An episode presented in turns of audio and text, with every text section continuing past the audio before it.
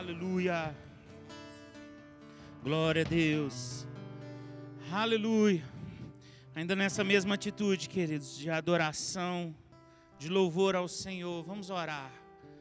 Pai, muito obrigado, Pai, por essa oportunidade de numa noite de quinta-feira estarmos aqui, ó Pai, reunidos no nome que é acima de todo nome, o nome de Jesus. Crendo, ó Pai, que tudo aquilo que nós declararmos nesse nome, essa noite, tem o poder de acontecer. Todas as respostas que temos buscado, ó Pai, tem o poder de se manifestar hoje. Aquilo que cantamos essa noite pode ser uma realidade. Que somos um santuário do Altíssimo Deus. Se carregamos a tua glória e a tua presença em nossas vidas, tudo tem que ser diferente ao nosso redor. Se nós somos o santuário do Altíssimo, altar desse Altíssimo Deus Todo-Poderoso, nada pode permanecer do jeito que está. Nada daquilo que está acontecendo, nos afrontando, circunstâncias, nada pode ficar do jeito que está, porque somos santuário do Altíssimo. Cremos no que cantamos. Há um rio que procede da parte do Senhor. E esse rio tem trazido essas águas que jorra para a eternidade, para as nossas vidas. E vai ser tudo diferente. Vai ser tudo diferente. Nós temos que ajustar o nosso foco, a nossa realidade com que a tua palavra afirma com toda certeza. Nós temos por certo cada uma das promessas, ó Pai, que o Senhor tem registrado na tua palavra a nosso respeito. E porque sabemos que o Senhor, que é fiel para prometer, também é fiel para cumprir. Essa noite é uma noite de gratidão, porque se manifestarão as promessas, se manifestarão, manifestarão os milagres, vão se manifestar, ó Pai, as realidades da tua palavra é o que cremos, é o que chamamos a existência nesse momento. Não temos nos reunido, ó Pai, para brincar diante do Senhor. Estamos aqui, ó Pai, porque cremos. Só falamos aquilo que cremos e queremos viver cada uma das nossas declarações e confissões de fé. Queremos ver a fé se manifestando na nossa vida. No nome de Jesus. Eu oro agora, Pai, por cada família que nos assiste por cada pessoa que nos assistirá futuramente, por aqueles que aqui estão, por cada família que está aqui representada essa noite. Ah, Pai, é uma noite de milagres, é uma noite de manifestações do Teu Espírito nesse lugar. É uma noite em que a palavra será semeada e ela tem poder para aumentar nossa medida de fé e nos fazer agir à altura daquilo que cremos. É noite de mudança, de ajustes e de vivermos uma realidade de uma fé sobrenatural que nós professamos, Pai, no nome de Jesus. Que cada coração agora seja terra fértil para receber a semente poderosa da palavra, no nome de Jesus. Amém. Graças a Deus. Boa noite, igreja. Graça e paz, queridos. Pode se sentar, ficar bem à vontade. Se você trouxe a sua Bíblia, se você que está em casa puder se desconectar de qualquer tipo de distração nesse momento, puder pegar a sua Bíblia para acompanhar comigo, eu queria ler um texto que está em Romanos, no capítulo 1. E eu quero falar essa noite, compartilhar algo com os irmãos sobre uma realidade que, infelizmente, não entre nós, no nome de Jesus, mas tem se tornado real na vida de muitos cristãos da atualidade. O caráter sobrenatural da fé tem caído em esquecimento. As pessoas estão esquecendo que a fé é algo sobrenatural. Nós vivemos, a partir do momento que você aceita Jesus, que você nasce de novo, você passa a ser um cidadão que vive entre dois mundos: o mundo natural, que é o que nós podemos ver, que nós podemos sentir os aromas, os sabores, que nós podemos tocar e sentir com o nosso tato, e o mundo sobrenatural, que é um mundo que nós não vemos com os nossos olhos físicos, com os nossos sentidos físicos, mas acessamos com o sobrenatural que está dentro de nós, com a fé que foi depositada no nosso coração, a partir daquele momento que nós nascemos de novo, é derramado fé, é derramado amor, toda a habilidade, toda a capacidade para viver num mundo tão decaído, num mundo que caminha para um caos iminente, e nós vivemos na contramão desse mundo, com uma cultura completamente diferente desse mundo. Os nossos valores não são os valores desse mundo que vivemos. Nós andamos nesse mundo como peregrinos, como forasteiros. Estamos aqui para influenciar, estamos aqui para abençoar, mas não estamos aqui para nos associar com esse mundo. Nós não somos associados a esse mundo porque nós somos embaixadores de um reino que é muito superior a esse mundo. E aqui, Paulo, quando ele estava escrevendo aos Romanos, na sua carta aos Romanos, ele escreve essa carta aos Romanos porque ele queria uma ajuda da igreja de Roma, ele tinha um projeto de chegar até a Espanha. A carta de Romanos, ela tem como tema, o assunto principal da epístola é a justiça de pela fé em Jesus Cristo. As pessoas, ao longo de toda a história, elas têm um vazio dentro de si. O homem, quando ele se separou de Deus por causa do pecado, algo nasceu no coração dele. Foi um, um grande buraco, um abismo, onde a, as pessoas tentam suprir com riquezas, tentam suprir com prazeres desse mundo, mas nunca está satisfeito. Você pode conhecer uma pessoa que tenha muito recurso financeiro, às vezes tem 10 helicópteros, 5 iates, 50 carros e não é satisfeito, não é feliz, porque o homem não nasceu para viver separado de Deus. E Jesus Cristo ele fez uma obra de reconciliação, uma obra de redenção para cada um de nós. Nos deixou esse ministério da reconciliação, porque nós temos que reconciliar esse mundo com Deus, é a nossa maior missão. Hoje nós temos visto a igreja, no geral, eu estou falando a igreja é, no sentido de todos os cristãos. Eles têm vivido divididos entre um mundo natural, onde existem hierarquias, patentes, medalhas e troféus, e um mundo sobrenatural, daqueles que com uma fé simples, com humildade, têm feito grandes coisas por reino de Deus. E não necessariamente para fazer grandes coisas para o, o reino de Deus, você precisa ter títulos. Você precisa estar presidindo grandes ministérios, você precisa estar no lugar certo, na hora certa, no lugar onde Deus te colocou, cumprindo o propósito para que você foi chamado. E Paulo, quando ele escreve aos Romanos, ele precisava de ajuda, então ele apresenta a carta dele quase que como um currículo, falando do que ele cria.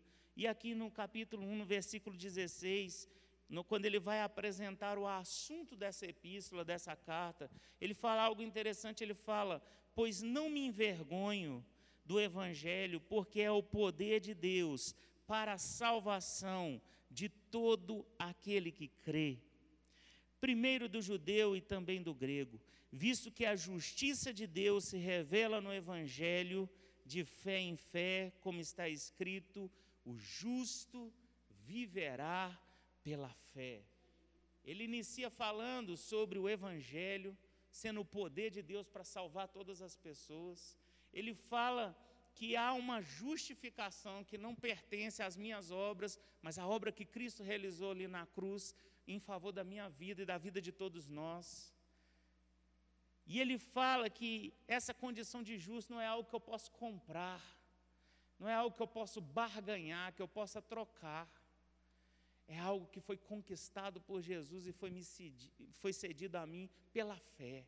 Pela fé eu posso acessar essa justiça. E ele fala: o justo viverá por fé, afirmando que a fé não é ferramenta, a fé não é uma arma, a fé é um estilo de vida daqueles que nasceram de novo e que professam a fé em Jesus Cristo.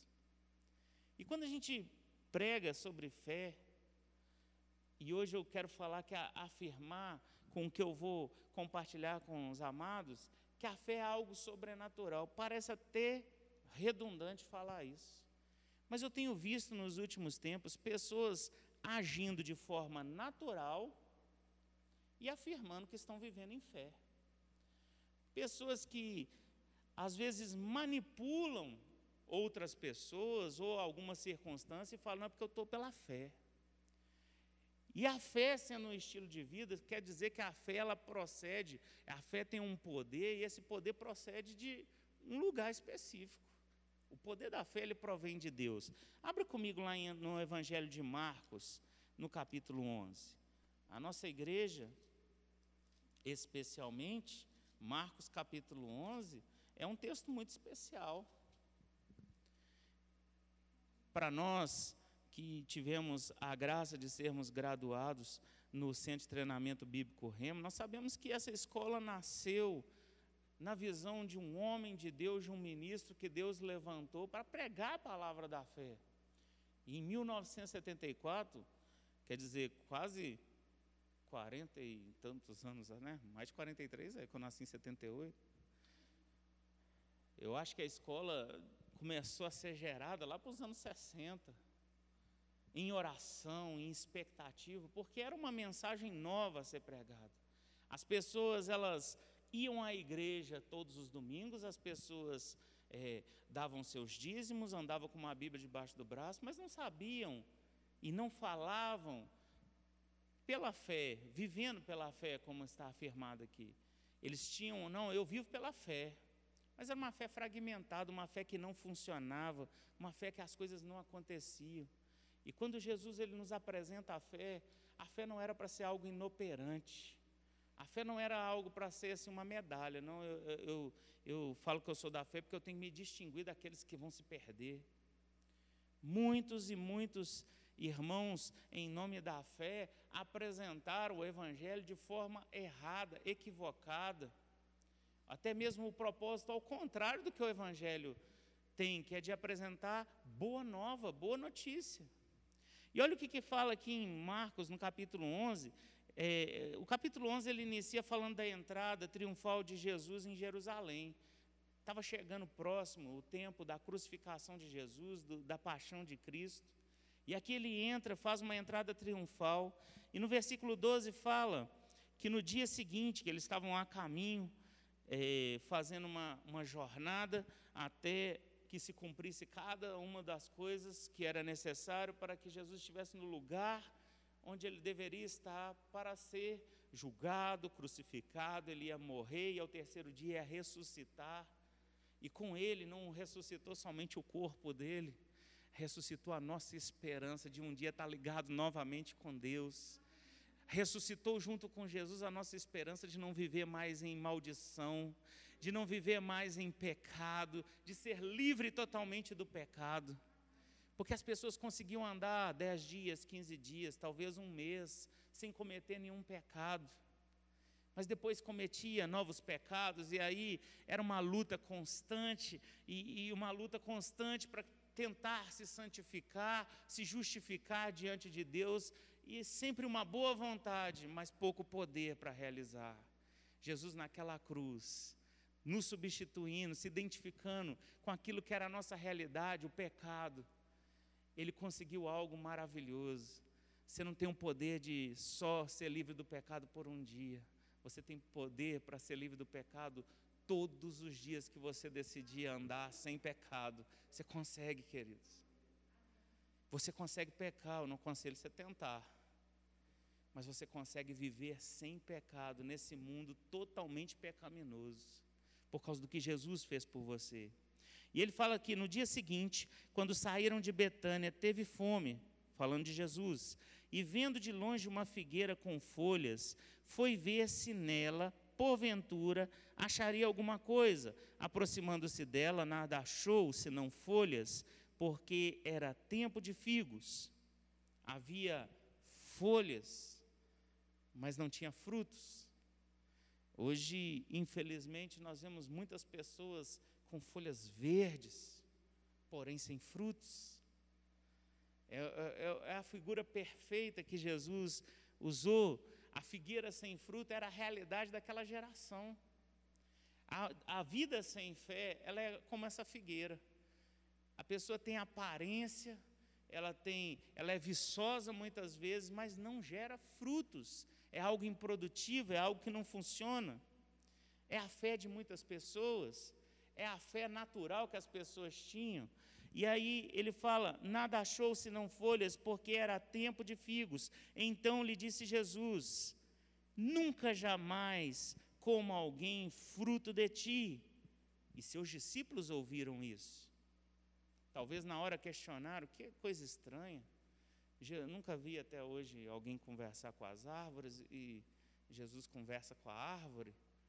Jesus profere algo sobre o mundo natural e eles acharam estranho. Eles não tinham expectativa do que seria. Talvez eles pensaram: será que o mestre está tá chamando a fruta para nascer? E lá no versículo 20, Jesus ele tem a oportunidade, passando novamente perto dessa figueira, de falar para os seus discípulos, de ensiná-los a respeito, e para nós também, todos os que somos hoje leitores desse evangelho, sobre o poder da fé. A fé que nós que nós cremos, aquilo que nós professamos como a nossa vida de fé, aquilo que nós cremos, tem que funcionar na nossa vida. Tem que funcionar na vida daqueles que estão ao nosso redor. Uma fé inoperante não ganha a confiança de ninguém, não ganha a atenção de ninguém. Talvez nós sejamos o melhor é, marketing que o céu possa usar na terra. Eu vejo uma, uma vez eu vi uma discussão das pessoas, ah, como que a gente vai fazer para poder divulgar melhor? Jesus ele tinha um método, ele usava dois meios de, de, de divulgação interessantes, o, os milagres e os fofoqueiros. Como a gente prega muito para a pessoa não ser fofoqueira, os milagres é o melhor hoje, para poder você divulgar o poder da fé. Os fofoqueiros eles costumam não, não divulgar da, da maneira correta, mas os milagres sim. Todas as vezes que Jesus realizou um milagre, todas as vezes que os apóstolos, todas as vezes que todos aqueles que foram os pais da igreja, eles realizavam milagres, a consequência é que as pessoas criavam em seus corações temor, temor a Deus, respeito à palavra de Deus, confiança naquilo que nós podemos crer como nossa regra de vida. E fala aqui a partir do versículo 20: Passando eles pela manhã, viram que a figueira secara desde a raiz. Olha que interessante, algo que Jesus abriu a boca e em fé falou: ninguém vai mais vai comer fruto de ti. Houve um processo que na hora não deu para enxergar, na hora não se manifestou nada, mas de dentro da raiz daquela árvore, daquele momento que Jesus liberou uma palavra sobre aquela árvore, ela já não tinha mais vida.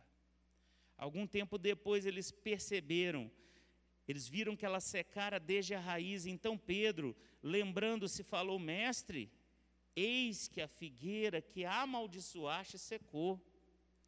Talvez Pedro naquele momento pensou: Meu Deus, que, que coisa interessante.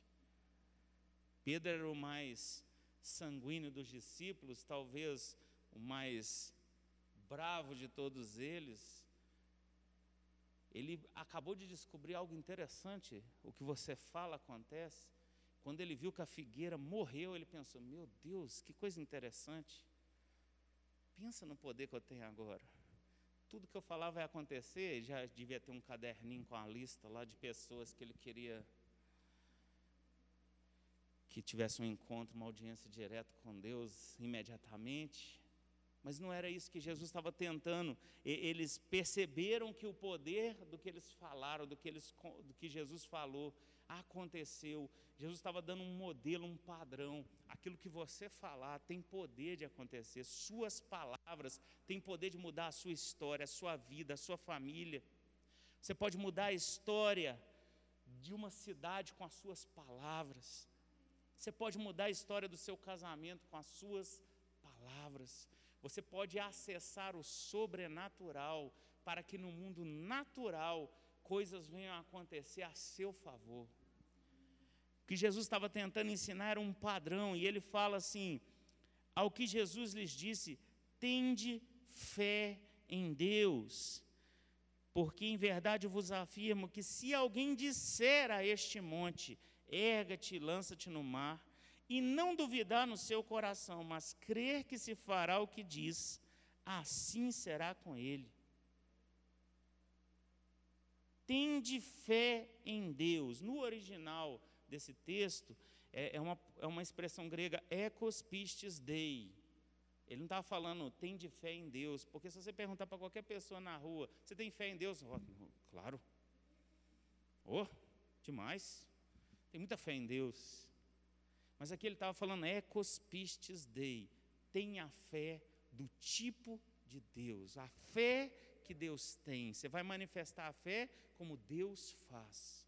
E se você observar como que Deus manifesta a fé dele, é só você ir lá em Gênesis capítulo 1 e ver.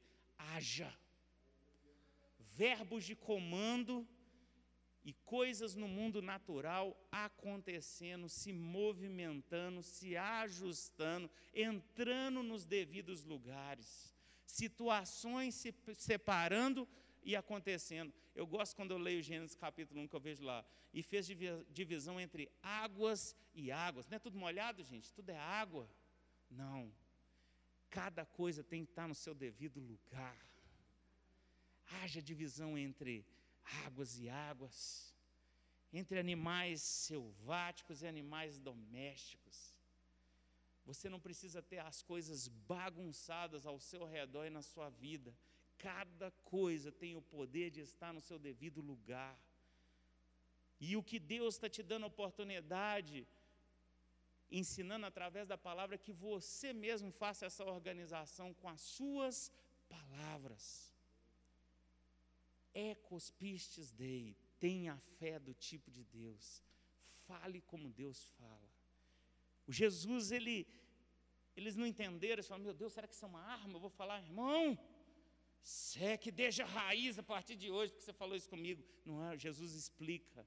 Se vocês tiverem, olha, se alguém disser a este monte, ergue-te lança no mar.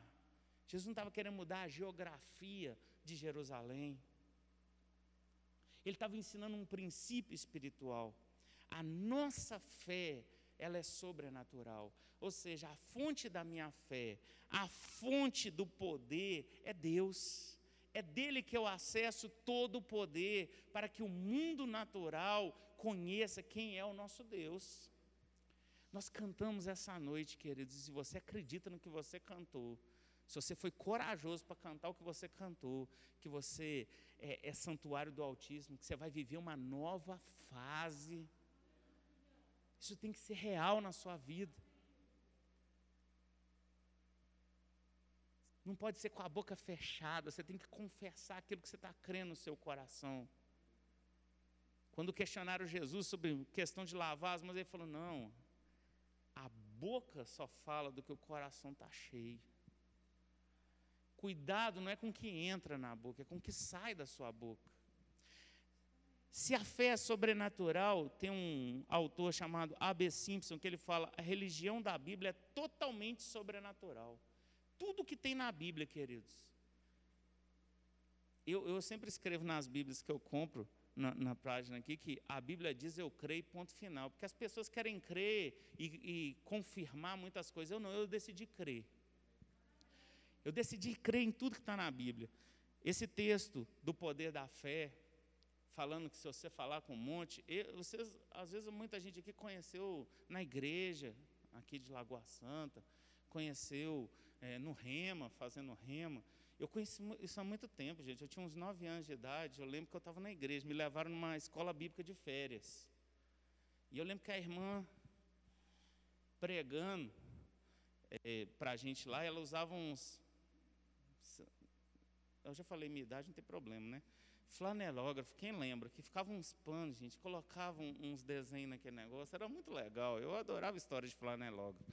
Elas iam rodando aquele pano assim, ia colando a historinha e contando. E eu lembro que quando ela falou do poder da fé, ela ensinou.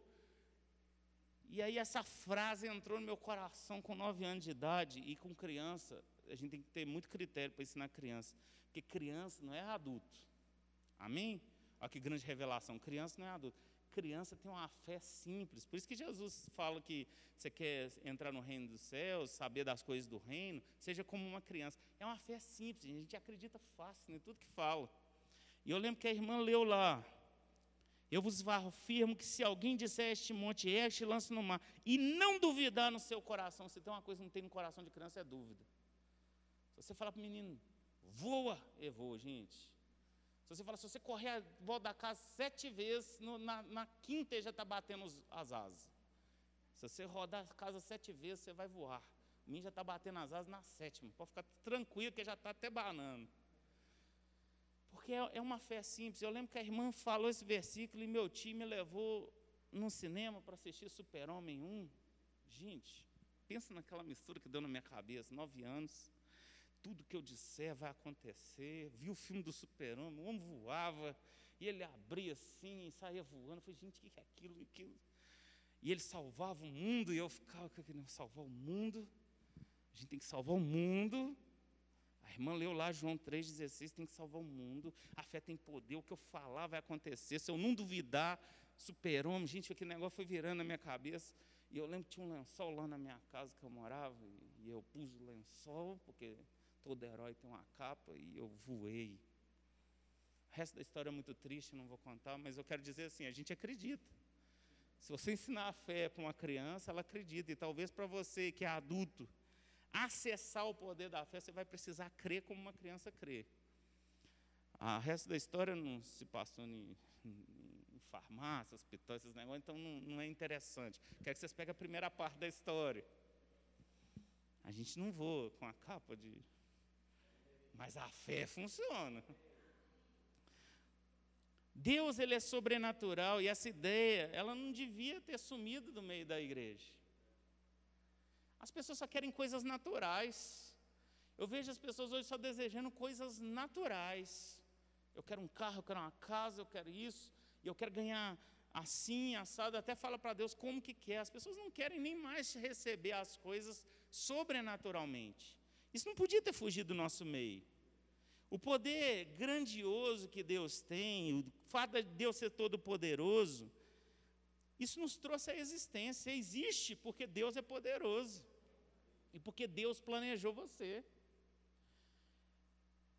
Qualquer, biologicamente, qualquer segundo que tivesse dado errado, você não estava aqui hoje, seria outra pessoa totalmente diferente. Deus quis que fosse você. Eu vejo pessoas que sofrem, que se deprimem, porque não aceitam como são.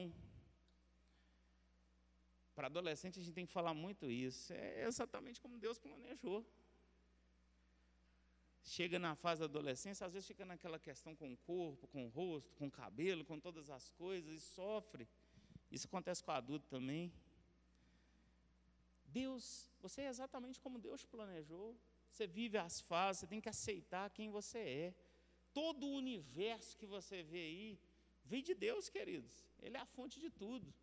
Hebreus capítulo 11, no versículo 3, se você quiser abrir comigo lá, fala assim: pela fé, entendemos que foi o universo formado pela palavra de Deus, de maneira que o visível veio a existir das coisas que não aparecem.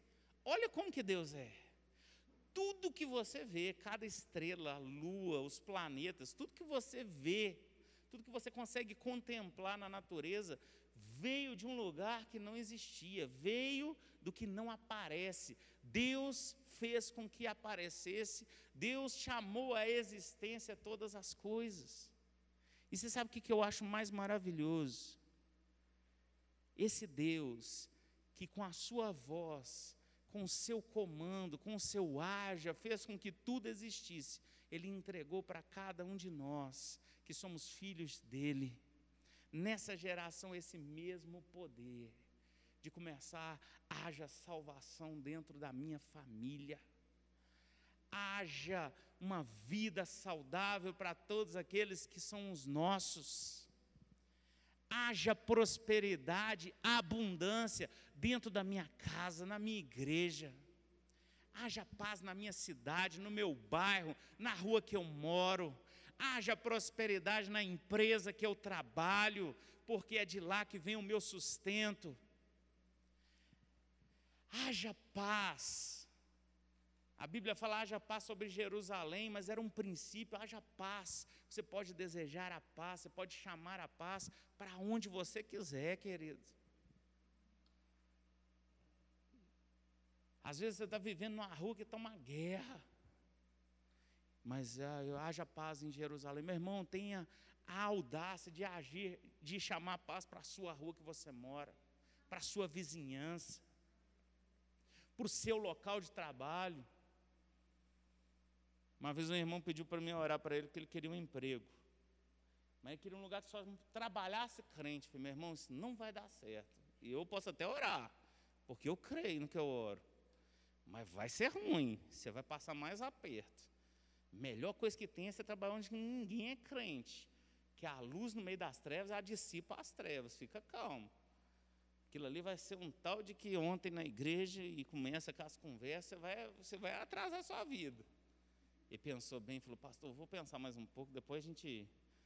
Deixa eu pensar melhor nessa história, que eu não tinha pensado por esse lado, você falou. A luz é para brilhar onde há trevas. A gente não tem que ficar desejando essas coisas. O, o povo, a, a, a, igreja primitiva, é, eles abriram, depois da, do Pentecoste, foi maravilhoso. Caiu o fogo do Espírito Santo e, e a igreja nasceu. Mas eles criaram uma igreja em Jerusalém. Gente, Jesus vai voltar daqui duas semanas, daqui uns 15 dias. Vamos ficar a gente só aqui, fecha as portas, gente, deixa esses pecadores para lá. A gente vai viver no chu aqui, um profetiza, o outro interpreta. Não, vai ser bom demais. A gente orando em línguas, cantando salmos. Jesus vem, busca só a gente que está aqui dentro. Esse povo se lasca para lá. Não, vão. Presente de Deus para eles, perseguição. Eles tiver que correr só com a fé e com o Espírito Santo, nem com a roupa do corpo. E o Evangelho chegou até nós, até aqui em Lagoa Santa até onde nós estamos aqui na noite, nessa noite de quinta-feira. Deus não planejou a perseguição. Não foi o que Deus queria para eles. Mas quando você não entende o propósito, quando você não entende o porquê do poder da fé está fluindo na sua vida, quando você não entende que esse nome de Jesus que está aí não é para você usar como um amuleto, é para você exercer autoridade nessa terra que nós vivemos. Porque você não vai viver criando aquele idioma crenteza e você vai começar a conversar que só os irmãos te entendem. Quando você entende que esse evangelho ele te alcançou para que você alcance outros. Você foi reconciliado com Deus, mas há uma missão na sua vida de reconciliar outros com Deus. As Escrituras ensinam que Jesus, o eterno Filho de Deus, nasceu de uma virgem. Isso é sobrenatural. Jesus ele ressuscitou dos mortos depois de morrer pelos nossos pecados. Isso é coisa sobrenatural. Quem morre, morre. Mas Jesus ressuscitou dos mortos.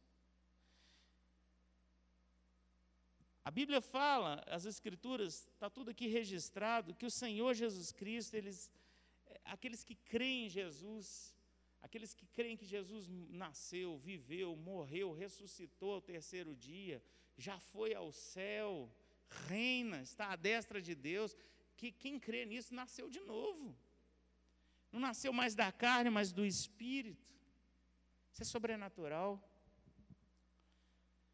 A razão por que nós temos uma Bíblia com 66 livros aqui e você pode acessar da onde você quiser, do seu dispositivo digital, seja uma Bíblia de papel. A Bíblia ela existe porque homens divinamente inspirados, homens santos, falaram da parte de Deus, movidos pelo Espírito Santo.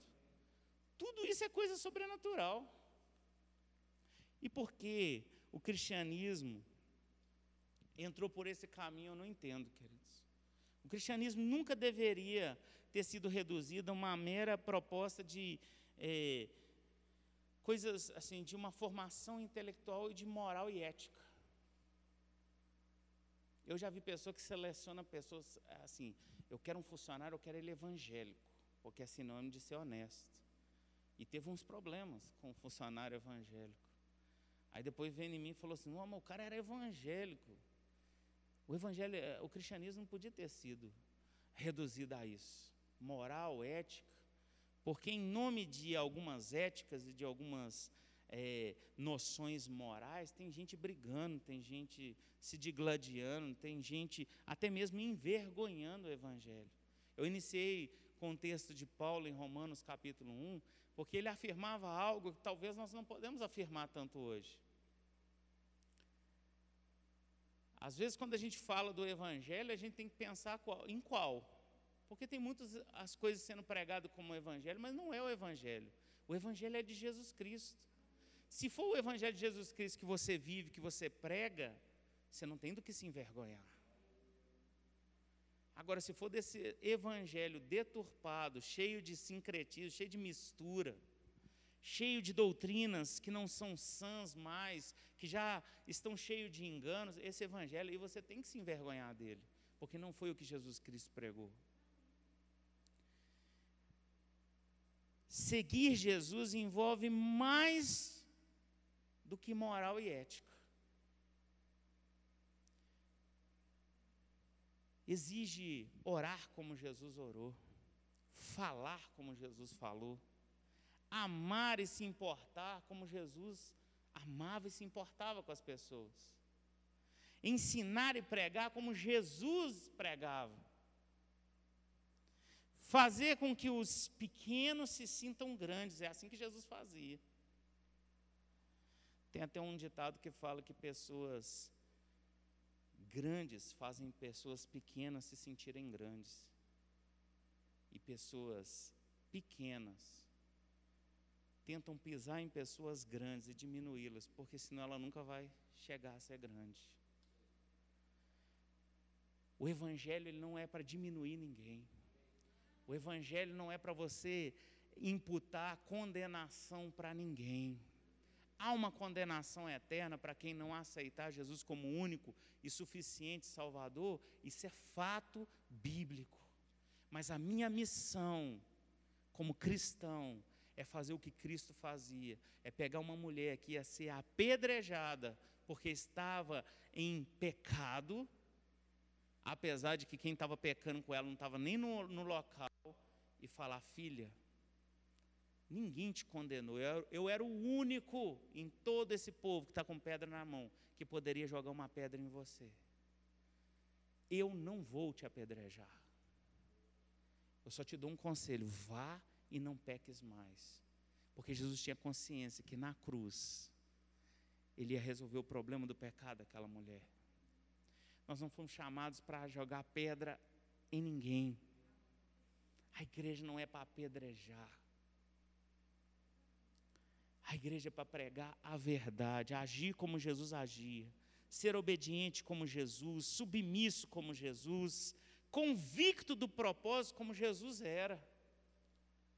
Vocês perceberam que, se você perceber ao longo da narrativa da história de Jesus, ele já vivia coisas que nós viveremos lá na frente, naquele momento, porque sobre ele o Espírito era sem medida e ele tinha convicção de qual era o propósito dele, para que, que ele estava aqui nessa terra. Por causa da convicção, da certeza do propósito, da submissão à vontade de Deus, Jesus fez coisas extraordinárias. E Ele nos habilitou e nos autorizou a fazer essas mesmas coisas. Quando Jesus sobe, Ele já tinha prometido que viria um outro consolador, o Espírito Santo. E esse consolador, ele estaria aqui para nos ajudar. Nós teríamos Jesus mais o Consolador. O Espírito Santo, ele, ele é visto operando com dinâmica desde a primeira página da Bíblia até a última. Gênesis capítulo 1 fala que ele pairava sobre as águas, e aí veio o relato de toda a criação. Ele estava lá na criação. É, Apocalipse capítulo 22, no versículo 17, fala assim: Aquele que tem sede, venha, e quem quiser, receba de graça a água da vida. Ele está desde a primeira página até a última operando. A igreja nasceu num derramamento do Espírito Santo. conforme está lá registrado em Atos capítulo 2. A partir do dia que o Espírito Santo assume o governo da igreja, não tinha mais que lançar sortes. A partir daquele dia nós somos guiados pelo Espírito, porque somos filhos de Deus. Eu vejo. Nós, tem uma moda que está agora de ficar fazendo pergunta para o pastor. O pastor Alessandro tinha que fazer também esse negócio aí. Esse põe uma caixinha, uma chatice. Não, não posso falar que é chatice, não. É dos irmãos lá, deixa e fica, pastor, pode dormir de chinelo? Pastor, pode comer coxinha? Pastor, ah, não, gente, que esse negócio. Ainda tem uns engraçados, você assim, não é crente, não. Porque a, a fé, ela não precisava ser reduzida a pode e não pode. Sabe por que nós somos guiados pelo Espírito Santo? Ele veio com a missão. Há, há, há descrições em todo o Novo Testamento, nos 27 livros do Novo Testamento, de como o Espírito Santo ele opera na vida dos cristãos. Tem gente enjaulando o Espírito Santo em instituições. Põe adesivo lá no meu carro, é a minha igreja, é a igreja do avivamento. O avivamento é do Espírito Santo na vida dos cristãos. Pôr no meu carro o verbo Lagoa Santa é a igreja do avivamento. Daqui a pouco ele joga pedra na gente. Como assim? E a minha é não? Há uma obra do Espírito Santo dinâmica acontecendo. Nós estamos saindo, queridos, de uma pandemia mundial, global, que colocou o mundo de joelhos. E sabe de uma coisa, queridos, o que eu fico alegre no meu coração? É que, apesar de tudo ter acontecido, esse rolo compressor ter passado sobre a humanidade, a igreja não se ajoelhou, a igreja cresceu, pessoas nasceram de novo, pessoas foram curadas, pessoas foram resgatadas das mortes, em todas as situações. E, queridos, eu sinto muito por aqueles que se foram, eu sinto muito no meu coração. Eu mesmo andei na beiradinha da cerca, Quase que eu vi a luz. Tive que voltar correndo. Muitas pessoas se foram, queridos, não foi por causa de um vírus, foi por causa de medo. Foi por causa de afronta do inimigo. Eu mesmo escutei como deu, deu para ver o bafo de enxofre dele aqui em mim. Você vai morrer, você não vai cumprir aquilo que eu tenho na sua vida, que Deus tem na sua vida. Você vai morrer, vai deixar todo mundo aí. Tem uma hora que eu senti assim, falando assim, você vai deixar sua mulher e seu menino? Minha mulher não. Meu menino também não. Agora aí eu comecei a levantar, gente, porque tem uma hora, e eu estava lá naquela situação, e eu vi muitos, muitos. Gente, um abençoado chegou lá, pôs uma fita no meu braço lá, 43 anos, 8 meses, 28, 42 anos, 8 meses, 28 dias, não esqueça da fita. Logo depois eu vi passando um saco preto com a fita igualzinha pendurada no saco. Eu falei, não, eu não vou ficar aqui não. Tem hora que você tem que. A fé tem que funcionar, queridos. Nós temos um Espírito Santo que age na vida da, na nossa vida como cristão e a nossa fé tem que funcionar. A gente ouve essa, essa mensagem repetidas vezes e eu não me canso de pregar essas coisas, porque é isso que me traz vida. Teve uma vez que a irmã perguntou, pastor, por que você não prega umas coisas mais complicadas? Você sabe? Eu falei, minha irmã, se você me fala que você vai edificar alguém. Ela até me falou dois assuntos eu falei, gente, até eu estou pensando nesse negócio até hoje. A gente até compreende, mas para quê, queridos? Não é que a fé seja. A fé é simples, ela não é simplória. A fé é, é uma mensagem simples, não é simplória. Eu não vou diminuir uma mensagem de fé. Eu não vou falar que pregar sobre alguma coisa específica é melhor do que pregar sobre fé, porque é, pregar sobre fé é para quem está iniciando. Meu irmão, eu nunca quero passar para a fase 2. Porque o que mudou a minha vida foi essas verdades. De que há um poder em eu colocar na minha boca aquilo que eu creio. A minha fé ela tem que funcionar que a minha fé tem uma ação correspondente, que eu tenho que testemunhar aquilo que Deus está fazendo, que se eu ler a palavra, que se eu ouvir a palavra, minha medida de fé aumenta. Essas verdades que eles acham têm que estar latentes no nosso coração. O que, que o Espírito Santo faz? Tem hora que a gente tem que lembrar essas coisas. Que eu vejo as pessoas querendo só a ajuda do pastor. Depois nós temos que ajudar. Pastor, estou te ajudando nessa aí, viu? Tem coisas que a gente vai pedir para o pastor que o Espírito Santo é função dele fazer por nós. Eu não vou poder ler os versículos por questão de tempo, mas se você quiser anotar, é interessante. O que, que o Espírito Santo faz na vida do cristão, na vida daqueles que creem, naqueles que estão na vida de fé? Ele traz convicção. Lê João 16, 7 a 11, você vai ver, há uma convicção que vem no seu coração através do Espírito Santo, ou seja, ah, eu compro ou eu vendo, convicção. Quem que traz? O Espírito Santo. Tem hora que a gente põe o pastor numa situação até de, de, de, de jogo de azar. Aí foi, se eu falo que sim, tomara que dá certo, porque se eu falar que não e der errado, meu Deus, convicção vem da parte do Espírito Santo para nossas vidas.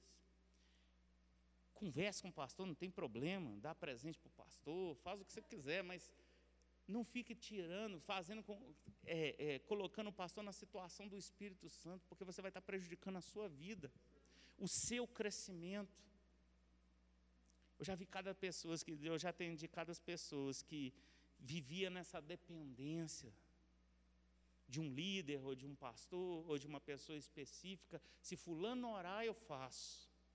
Queridos, desenvolva seu relacionamento com o Espírito Santo. Ele traz o novo nascimento, está lá em João capítulo 3, versículo 5 a 6. Ele dá segurança. Você quer andar em segurança? Tem, tem gente andando em segurança o tempo todo. Essa segurança vem do Espírito Santo, do seu relacionamento com Ele. Ele traz santificação, purificação e separação. Sabe aquele negócio que você não entende muitas vezes? Por que, você tem que afastar-se de certas pessoas? de certas circunstâncias, de certos eventos. Por que, que eu tenho que me afastar? Porque isso é uma obra do Espírito Santo na sua vida. Ele vai te separar muitas vezes, porque ele tem algo para fazer na sua vida. E tem amizades muitas vezes ou relacionamentos que não combina com aquele propósito que ele tem na sua vida. Não, pastor, você quer dizer que eu vou ter que largar? Não sei, mas se ele te falar, meu irmão, afasta. Encerra naquele momento. Ele tem um poder de, de enxergar o passado, o presente e o futuro no mesmo plano. E se ele te falar que não é, meu irmão, é igual o, o, o irmão falava comigo quando eu era adolescente, lá dos, que era o nosso líder. Se o Espírito Santo falar que é não, meu filho, chuta que é laço. Chuta, meu filho, chuta que é laço. Chuta, não faça. E, e, e, e se direcionar, não, sai fora. Porque purificação e santificação são processos que são dolorosos. Porque você está vencendo a sua carne, você está vencendo a sua vontade, você está vencendo o seu eu, você está vencendo o seu sonho, o seu ministério para viver a vontade de Deus, para viver o ministério que Deus tem para você, para viver o propósito que Deus tem para você. E o Espírito Santo é que te auxilia. Você pode ler lá em 2 Tessalonicenses, capítulo 2, versículo 13. Ele habita e permanece em nós. Se você ler João 14, gente, sem chorar, porque dá vontade de chorar, de saber tudo que ele pode fazer por nós. Ele habita em nós. Sinceramente, se a pessoa entende João 14, é até difícil de, fazer, de cometer qualquer tipo de pecado. Eu já contei aqui na igreja uma vez, o pessoal estava jogando um papel na. molhava o papel higiênico no banheiro da igreja, os adolescentes, os jovens, sei não sei quem que era não, mas jogava e prendia no teto, a irmã limpando. Um dia o rapaz pôs um adesivo no espelho do banheiro dos meninos lá, acabou o problema. o adesivo está escrito assim: Deus está aqui. Acabou. Aí ele pôs na portinha lá de quem não dava descarga, ele pôs: O Espírito Santo vê todas as coisas. Ele pôs, foi pôr nos versículos assim. Acabou o problema no banheiro, ficava só limpinho. O pessoal não queria nem usar, com medo. Mas é uma consciência que tem que estar dentro de nós, ele habita em nós. Tem hora que a gente acha que está enganando o pastor, gente. Enganar o pastor é fácil. Mas você não fica triste em enganar o Espírito, de achar que está enganando o Espírito Santo? Ele habita em você. Tem hora que eu conto umas para pastor Alessandro que dá vontade de rir, né, pastor? A pessoa acha que está enganando a gente, está enganando quem? O Espírito Santo habita em você. E se ele é uma pessoa, ele se entristece também. Ele se constrange muitas vezes com algo que você às vezes está fazendo. Mas ele, eh, João 14, 26 vai falar que ele também te ensina todas as coisas. Ele glorifica a Jesus. Ele nos coloca no corpo de Cristo, está lá em 1 Coríntios 12, versículo. Você entra para o corpo de Cristo por causa do Espírito Santo. Você é imerso nesse corpo. Ele capacita os cristãos para o serviço. Atos 1,8 começou com essa grande missão. Jerusalém, Samaria, até os confins da terra, a gente esquece, essa missão começou porque o Espírito Santo, ele vai trazendo capacitação. E se a gente se afasta dessas coisas, esquece que a fé é sobrenatural, ou seja, todo o poder que eu preciso vai proceder de Deus, vai proceder do trono de Deus para a minha vida e para a sua vida. Tudo que você precisa já está disponível, porque o Espírito Santo habita dentro de você.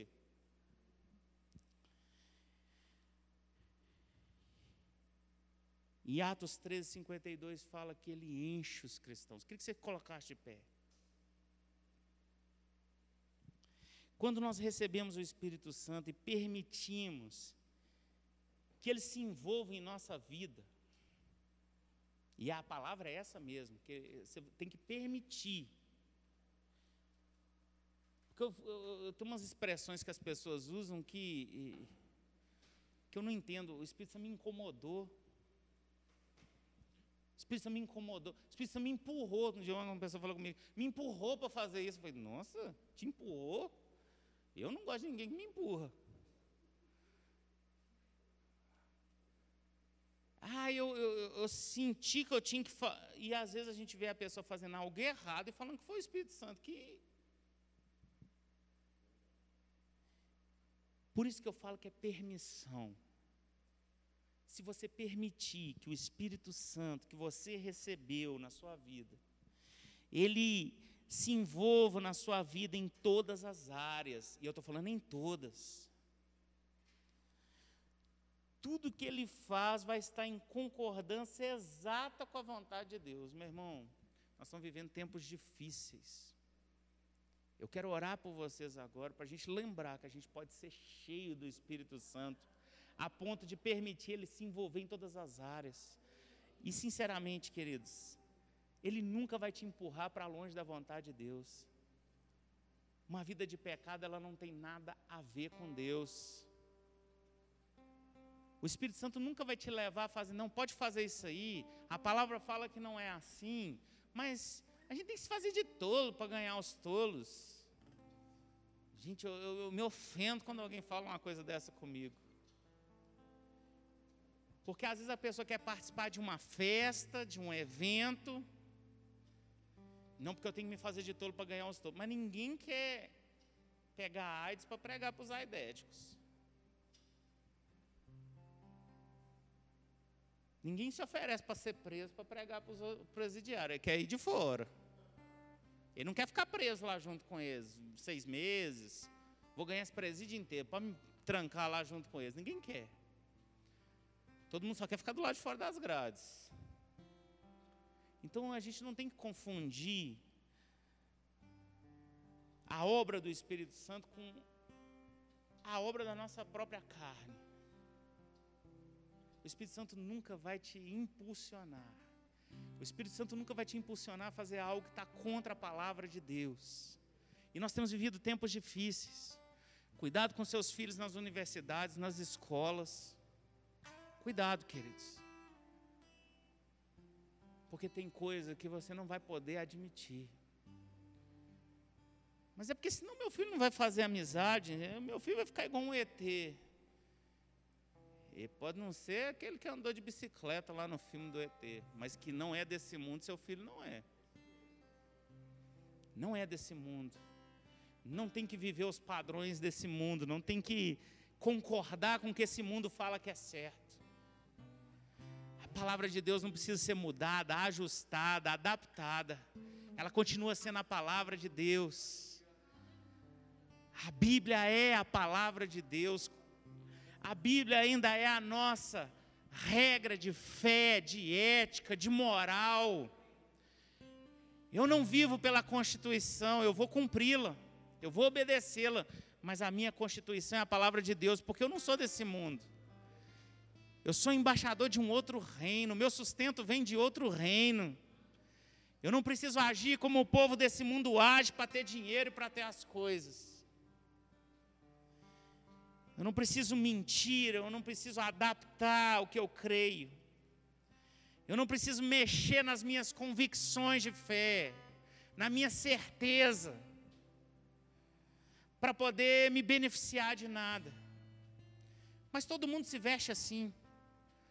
Mas todo mundo tem essa ou aquela rede social. Mas todo mundo conversa desse jeito. A linguagem é essa. Essa não é a nossa linguagem. E que, como Pedro, no dia que Jesus foi preso, você seja denunciado pelo seu modo de falar, você seja denunciado pelo seu modo de vestir, você seja denunciado pelo seu modo de tratar o próximo, você seja denunciado como cristão pelo modo que você trata a sua esposa, pelo modo que você trata o seu marido, pelo modo com que você corrige e cria os seus filhos, que você seja denunciado. Isso eu quero que você seja denunciado. Que todo mundo, ao ver você tratando com seus filhos, com a sua esposa, com seu marido, com seus empregados, com seus funcionários, com seus amigos de ministério, com seus liderados e com seus líderes, todo mundo, isso aí é crente. Esse aí é crente. Esse aí vive pela fé. Que você sempre seja denunciado. Nada do que o Espírito Santo faz na sua vida é estranho ou incompatível com a vida cristã normal, como Deus prometeu que fosse. Tem gente querendo mudar a igreja, tem gente querendo mudar o jeito de congregar. Não, fica em casa, eu assisto o pastor que eu quiser. Eu não preciso mais me congregar, não é o que a Bíblia diz. Cuidado, queridos. Cuidado para a gente não querer adaptar, para a gente não dificultar Deus de poder fluir através da nossa vida. E o que eu tenho sentido é justamente isso: as pessoas estão dificultando. O Espírito Santo foi derramado com um propósito, ele é o nosso consolador com um propósito. Ele vai confirmar todas as obras que Jesus fez, vão ser feitas por nós também, vai ser confirmado pelo Espírito Santo com um propósito. E nós somos igreja com um propósito. A igreja não está aqui para ser melhor que a igreja A, que a igreja B, que a igreja C. Nós não estamos competindo com ninguém, nós somos a igreja. E se você olhar na ótica do Espírito Santo, nós somos a maior autoridade dessa terra. O que vai acontecer na política depende de você e depende de mim. O que vai acontecer nas nossas cidades, o que vai acontecer nas nossas igrejas, o que vai acontecer nos nossos ministérios, nos projetos que nós temos, depende de mim, depende de você. Coloca a mão no seu coração agora. Eu queria orar, queridos, e me atrever a declarar algumas coisas pela fé. Não só sobre a vida de vocês, mas sobre a vida daqueles que nos assistem, sobre a vida daqueles que nos assistirão no futuro próximo, sobre a vida dessa igreja, da qual eu faço parte. Eu queria me atrever e queria que vocês concordassem comigo. Pai, muito obrigado, Pai, pela tua palavra, que é viva, poderosa e eficaz. A tua palavra não mente, a tua palavra tem poder de mudar toda a estrutura da nossa vida. A tua palavra afeta o nosso corpo, afeta a nossa alma, o nosso espírito, as nossas convicções, renova a nossa mente. E agora, Pai, pela fé, no nome de Jesus que está acima de todo nome, eu declaro sobre cada vida que aqui está. Não somos muitos aqui fisicamente, presencialmente, somos talvez muitos na transmissão, Talvez alcançaremos muitos com essa transmissão futuramente desse vídeo. Mas uma coisa eu quero declarar pela fé: a partir de hoje, a partir dessa quinta-feira, tudo vai ser diferente. Tudo aquilo que nós cantamos aqui essa noite vai se cumprir em nossas vidas. Tudo que o Espírito Santo propôs essa noite para nos comunicar pela palavra se cumprirá em nossas vidas. A nossa vida de fé não vai ser mais a mesma. Eu declaro o teu povo sarado, curado, não só no corpo, mas nas emoções também. Pai, em nome de Jesus, os nossos relacionamentos, as nossas famílias se fortalecerão com essa palavra que nós temos ouvido todos os dias. Obrigado, Pai, pela tua palavra que se cumpre. Obrigado, ó Pai, porque o Senhor tem propósito em cada ministro que vem trazer a palavra, em cada um que vem trazer, ó Deus, um período de louvor e adoração. O Senhor tem propósito na vida daqueles que fazem com que isso que nós falamos chegue a, a, lugares onde nós nem imaginamos. O Senhor tem propósito em cada diácono que vem servir, ó Pai, às vezes contra tantas outras atividades, mas está aqui para servir de bom grado. Ah, Pai. E em nome de Jesus eu declaro pela fé. Esse culto de quinta-feira é o primeiro de, um, de uma série de cultos onde haverá milagres, cura, restauração. Pai, eu não vejo mais cadeiras vazias. Eu não vejo mais pessoas confortavelmente pensando, não, eu vou só no domingo. Nós não aceitamos no nosso meio qualquer tipo de comodismo o inimigo não tem o poder, ó Pai, e não tem autoridade. Eu exerço autoridade sobre qualquer influência do inimigo na vida do teu povo, ó Pai, no sentido de que é só mais um culto, é só um culto da semana, é o culto onde muitos se converterão, onde muitos serão curados, restaurados, onde casamentos serão renovados, onde vidas serão transformadas, ó Pai, é o que eu declaro pela fé. Eu vejo isso com os meus olhos da fé.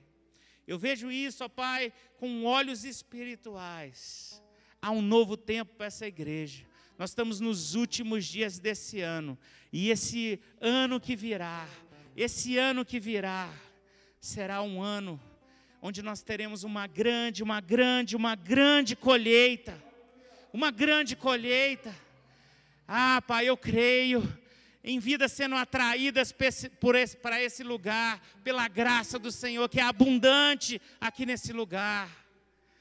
Ah, Pai, que o Teu Espírito Santo tenha a, a liberdade de fluir em nosso meio.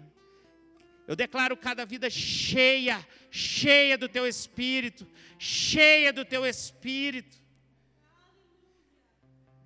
A manifestação do Teu Espírito liberada no nome de Jesus. Quem crê, quem crê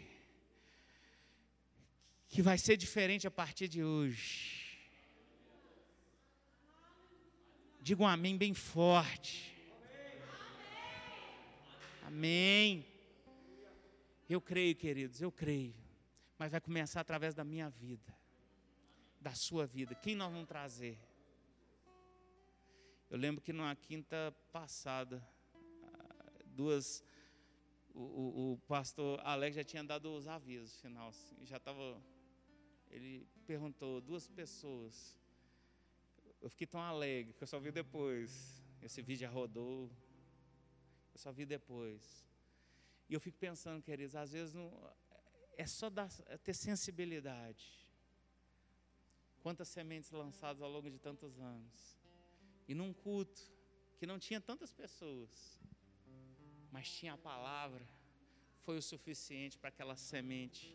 Aquela pessoa que às vezes você está com expectativa, ah, eu oro pelo meu filho, pelo meu sobrinho, pelo meu vizinho. Traga essa pessoa para esse ambiente, queridos. Para esse ambiente onde está tudo preparado, onde a palavra está sendo ministrada, onde a palavra está sendo cantada. Traga essa pessoa.